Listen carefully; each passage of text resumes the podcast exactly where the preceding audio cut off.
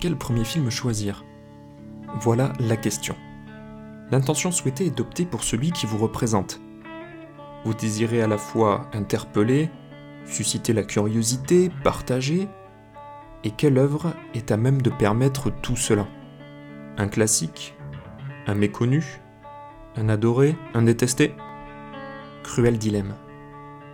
Et si la solution était tout simplement de choisir un réalisateur qui, par ses films, proclame cet amour et rend hommage au cinéma qu'il a façonné. Bienvenue à toutes et à tous. Installez-vous confortablement, sortez les Guinness et les cornettos, vous écoutez LSDMV, et aujourd'hui nous allons parler du dernier pub avant la fin du monde d'Edgar Wright.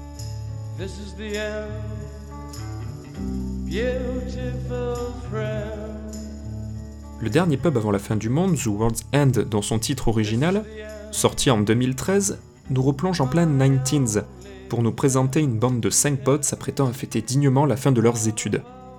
Mené par Gary King, joué ici par Simon Pegg, le groupe n'a qu'un seul objectif, réussir à enchaîner 12 pintes dans 12 pubs différents dont le dernier se nomme The World's End. Malheureusement leur périple échoue, et le groupe se sépare pour commencer désormais leur vie d'adulte. Mais 20 ans plus tard, à l'aube de la quarantaine, Gary King décide de réunir tout ce beau monde afin de retenter l'exploit. Mais différents changements semblent s'être opérés depuis leur départ. Des changements pour les moins inquiétants. Our goal that night was simple 12 pubs, 12 pints, from the first post to the world's end. But that night, we never made it. Bienvenue à toutes et à tous donc dans cet épisode pilote d'LSDMV où nous allons revenir ensemble sur le dernier pub avant la fin du monde du réalisateur Edgar Wright. Alors pourquoi avoir choisi ce film plus précisément? Eh bien parce qu'il va être pour Edgar Wright la conclusion de sa trilogie. D'une trilogie qu'il a écrit et réalisée de A à Z, mais aussi elle va montrer l'aboutissement d'un style de réalisation qui va nous permettre de revenir sur l'ensemble de sa carrière.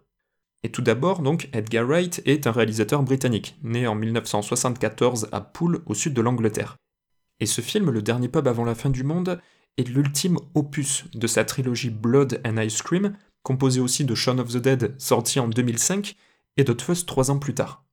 Le titre choisi hein, pour cette trilogie, elle fait référence à l'abondance d'hémoglobine présente dans chaque film, mais aussi par l'apparition d'une glace cornetto.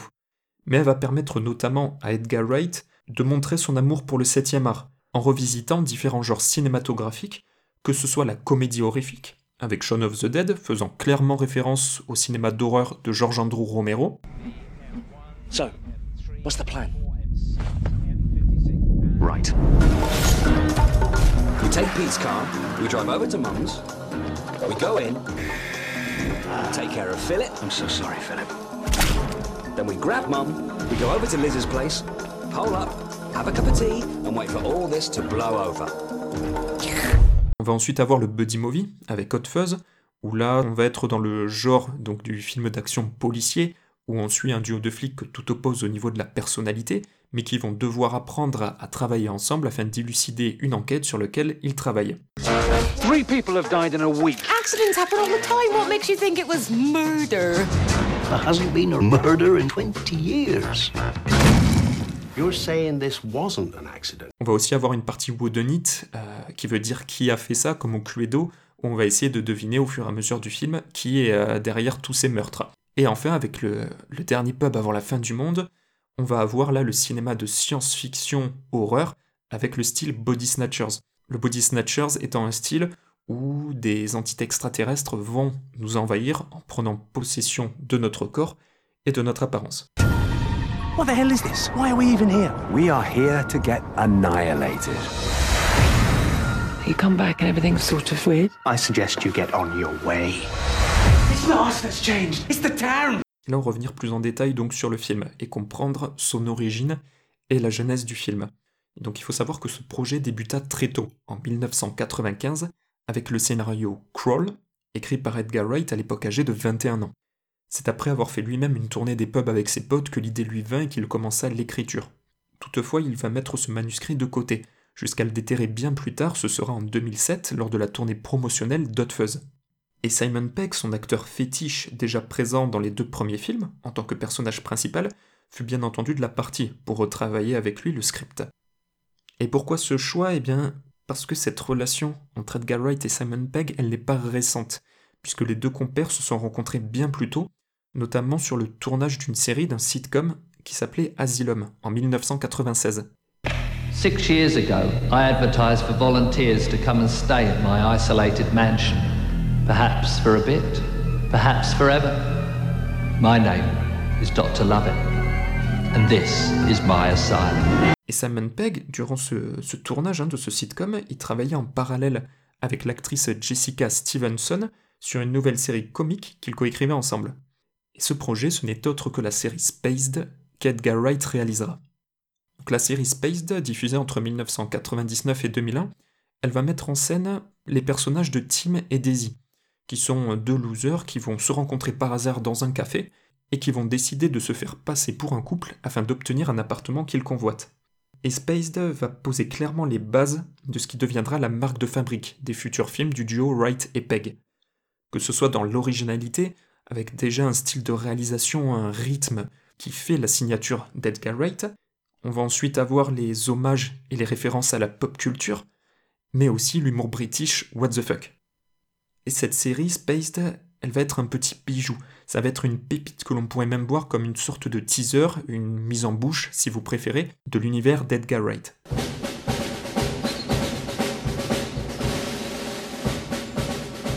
Okay, number one, don't eat the paintballs. Number two, this is just a game. If you take it too seriously, you're only going to be hurting yourself. It's not war, it's just an exercise in teamwork and tactics. If you go too far, you will get banned. Eh. Groovy. Shit. Là, on s'est un peu dispersé, mais il était nécessaire pour comprendre la relation de confiance qui a entre Edgar Wright et Simon Peck, de comprendre en fait d'où vient ce lien qu'ils ont entre eux. Parce que c'est pas qu'une relation de travail, c'est vraiment une amitié qui a entre les deux, qui est très importante pour le réalisateur britannique. Et d'ailleurs, cette, cette idée de l'amitié, cette thématique, il va l'aborder justement et c'est quelque chose qui va revenir de manière régulière dans ses films. Pour en revenir à ce scénario initial, Wright et Pegg vont apporter quelques modifications, ce qui va donner au final un rendu assez différent du script original. Car au départ, le scénario mettait en scène un groupe d'adolescents. Mais Edgar Wright va très vite abandonner cette idée pour la placer comme prologue du film. Et cette modification fut apportée après un retour du réalisateur dans son village d'enfance. En effet, il le trouva différent par rapport aux souvenirs qu'il en gardait, et la question qu'il se posa, c'est était-ce lui ou le village qui avait changé?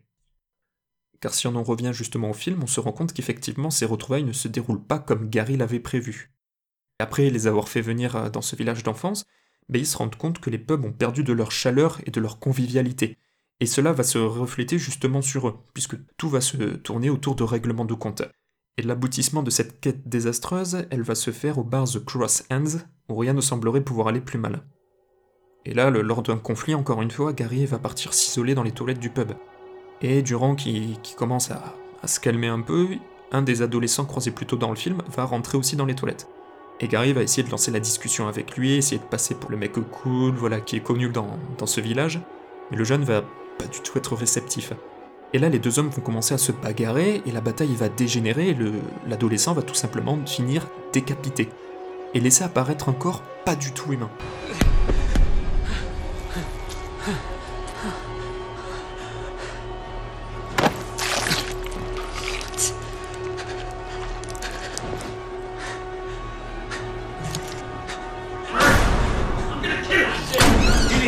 Explain this right now. Andy, this kid just the Don't dog. you dare change the He subject. smashed my head in the Do you know who I just spoke to? What are you doing? Your mum. And not from the afterlife. From fucking Bournemouth. Is that real? She says she hasn't spoken to you for eight months. Andy. His head just came off! No, Gary, you are not going to wriggle out of it this time. Ah!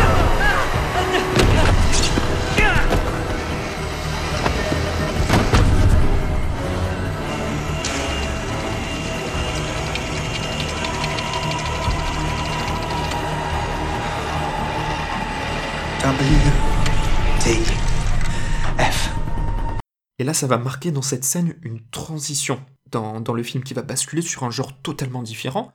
Là où on était sur une comédie, à l'exemple d'un very bad trip, hein, c'est-à-dire des potes qui font la fête, euh, ici qui font euh, donc une tournée des bars et qui picolent, Ici, on va basculer d'un coup dans le, cinéma d'horreur, le cinéma de science-fiction. Et là où on aurait pu avoir une faiblesse dans ce film, hein, qui, qui aurait pu résider justement dans la répétition de situations, eh bien Edgar Wright réussit justement à l'éviter, en apportant un renouvellement, comme il avait d'ailleurs apporté dans son précédent film Scott Pilgrim vs. The World, où là où Scott affrontait les différents ex de Ramona jusqu'à atteindre le boss ultime, nos héros, à l'exemple de personnages de jeux vidéo, ils vont se déplacer d'un point A à un point B, donc c'est-à-dire d'un pub à un autre, en réalisant la même action, qui est ici celle eh bien, de boire une pinte. Et le twist du film, il va permettre justement un renouvellement. On va apporter un élément perturbateur qui va contrecarrer les plans de nos amis et créer des situations nouvelles, complètement absurdes, puisque dans le cas présent, Gary va décider de terminer le barathon malgré cette nouvelle menace. Ce n'était alors pas qu'une impression, le village d'enfance de nos héros a bel et bien changé, et ceci à cause d'une évasion extraterrestre. Et c'est cette idée qui plut à Edgar Wright, puisqu'en plus de lui rappeler son propre vécu, donc celui du, du village d'enfance qui a changé, elle va lui rappeler des romans d'écrivains britanniques ayant bercé sa jeunesse, tels que John Wyndham avec Le village des damnés, ou encore John Christopher avec la trilogie des tripodes. Mais on a aussi toute une partie cinématographique, avec euh, des films et des séries de science-fiction horreur qu'il regardait à la télévision lorsqu'il était plus jeune.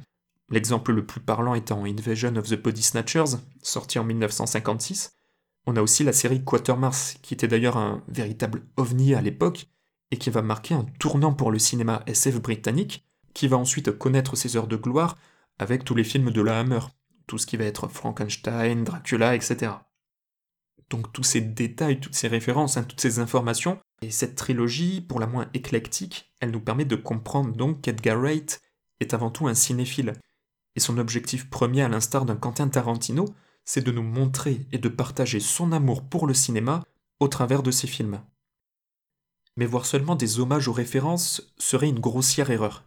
Car venu voir avant tout un trip déjanté, le film nous prend rapidement à revers, par son ton assez nostalgique, mais aussi pessimiste avec des thèmes abordés tels que la dépendance, les conflits familiaux, ou même le suicide.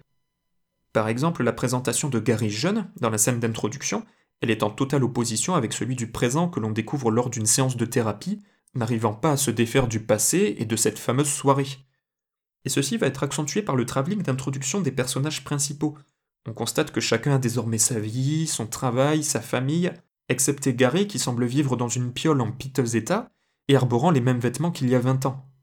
Et plus on va avancer dans le film, plus le personnage va se révéler brisé, puisque lorsque la quête du bar ultime, elle va se terminer en trac, vu que nos héros vont être pourchassés, les scènes vont devenir plus intimistes, plus personnelles, et développer la profondeur de Gary on passera du héros comique à un clown triste, et ceci accentué par les couleurs étalées sur son visage, donc avec les traces de sang, d'agression ou, de boue par exemple, tel un maquillage, un masque, qui va disparaître petit à petit et laisser apparaître le vrai Gary. On comprend alors que le King est alcoolique et a tenté de se suicider, et lui se refuse cette vérité, c'est pour cela qu'il ne semble pas marqué par cette évasion extraterrestre. Pour lui, il est plus simple de croire cette réalité plutôt que de reconnaître ses défaillances, son seul objectif étant cette quête du Graal. Et vous allez comprendre que je n'ai pas choisi cette métaphore du Graal au hasard, puisque tout le film y fait référence, à commencer par le nom des personnages principaux, le plus évident étant notamment Gary King, donc le roi, son meilleur ami étant Andy Knightley, qui signifie le chevalier, donc aux premières lignes lors des combats.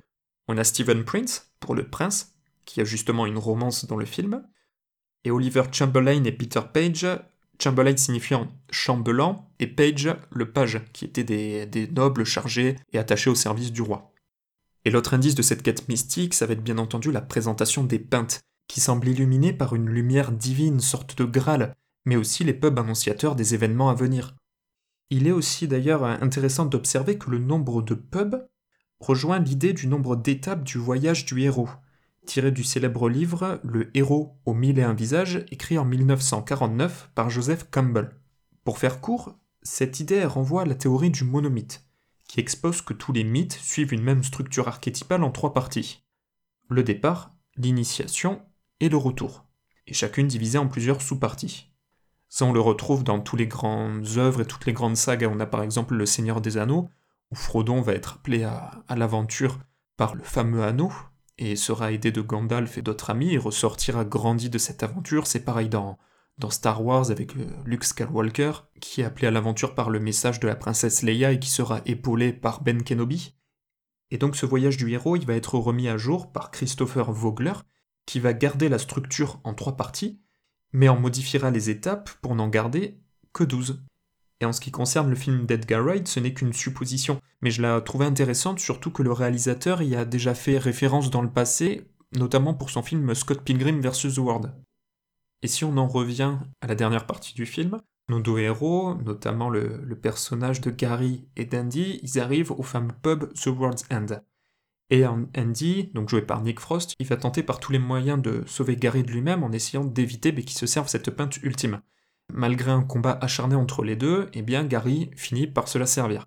Et cette scène est très forte en émotion, vu que ces deux acteurs sont très amis dans, la vie privée, et on sent vraiment voilà, que ça les a torturés de, s'acharner l'un sur l'autre et, de se battre. Mais le dernier geste, où Gary euh, va pour se servir la pinte, eh bien lorsqu'il actionne le fût, celui-ci, en fait, ne va pas sortir de bière. Cependant, il va provoquer un mécanisme. Et ce mécanisme va les apporter dans une autre pièce où ils vont entrer en contact avec une intelligence suprême. Donc cette intelligence suprême, c'est une intelligence collective, et on apprend qu'elle s'appelle le réseau. Il s'agit en fait d'une organisation qui a pour intention d'améliorer et de conquérir l'univers en formatant les peuples. Et porte-parole pour la planète Terre, Gary King, King of the Human, lui va défendre l'imperfection humaine, préférant garder la liberté et être imparfait plutôt que d'être uniformisé. Gary King. Yeah?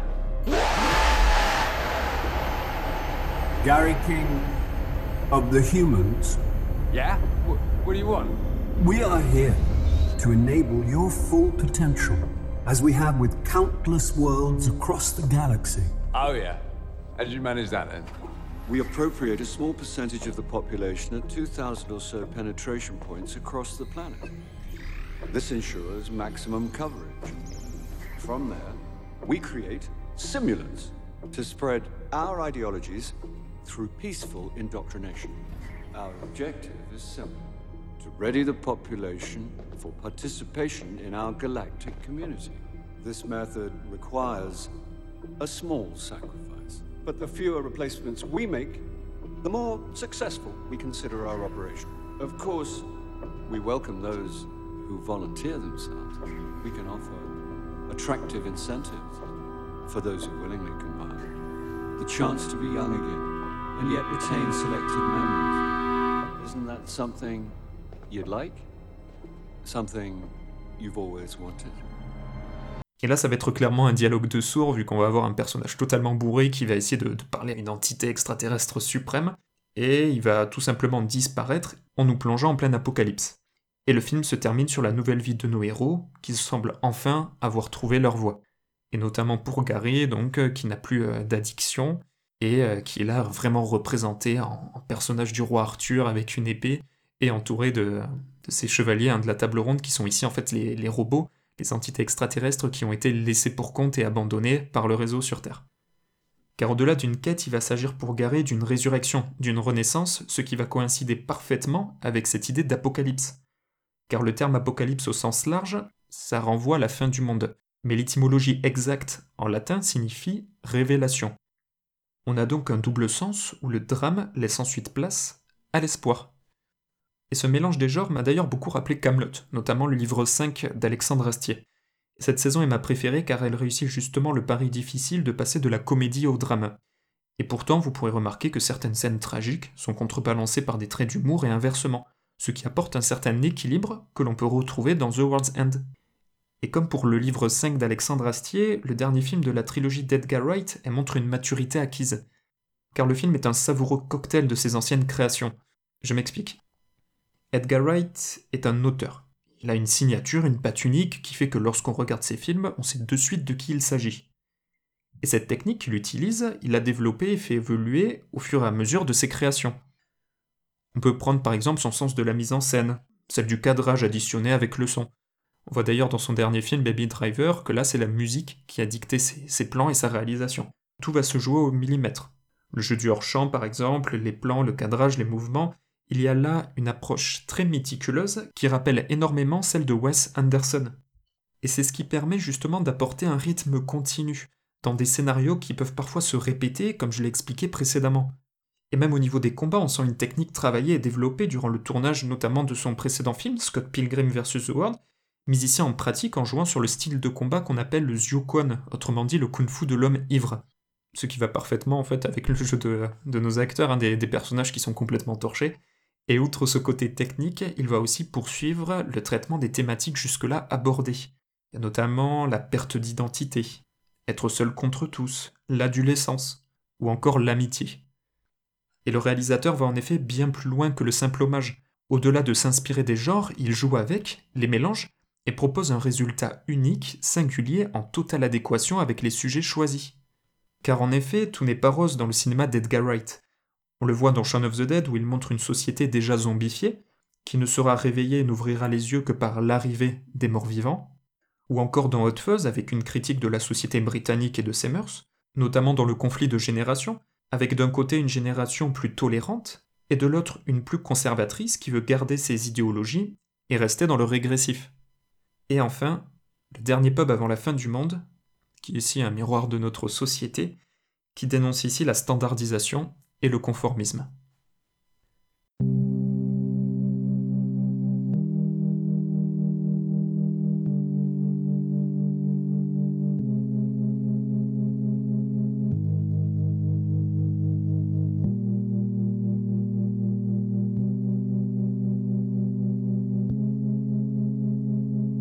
Terminer cette rétrospective, je tenais à revenir avec vous sur un événement important de la carrière d'Edgar Wright. Comme vous le savez peut-être, il était au départ pressenti pour réaliser le film Marvel Ant-Man, sorti en 2015. Mais suite à des différents créatifs, il décida de quitter le projet et fut remplacé par Peyton Reed. Idée brillante, la, première hein, d'embaucher le British, une idée de génie même, au moment où le studio commençait justement à s'essouffler et à être en manque de créativité.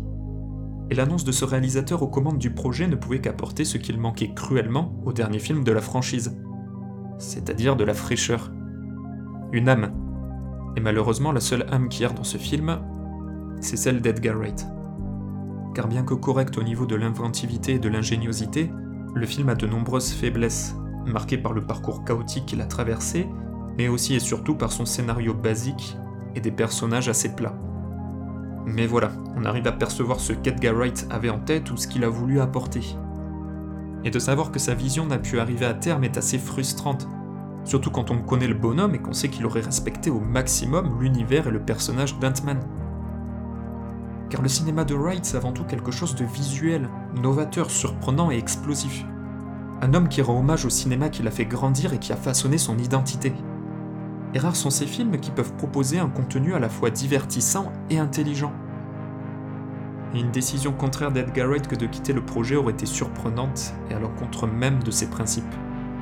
Comme il le montre dans The World's End, il décide de garder son identité, quitte à être imparfait au lieu de tomber dans une uniformisation collective et moderne.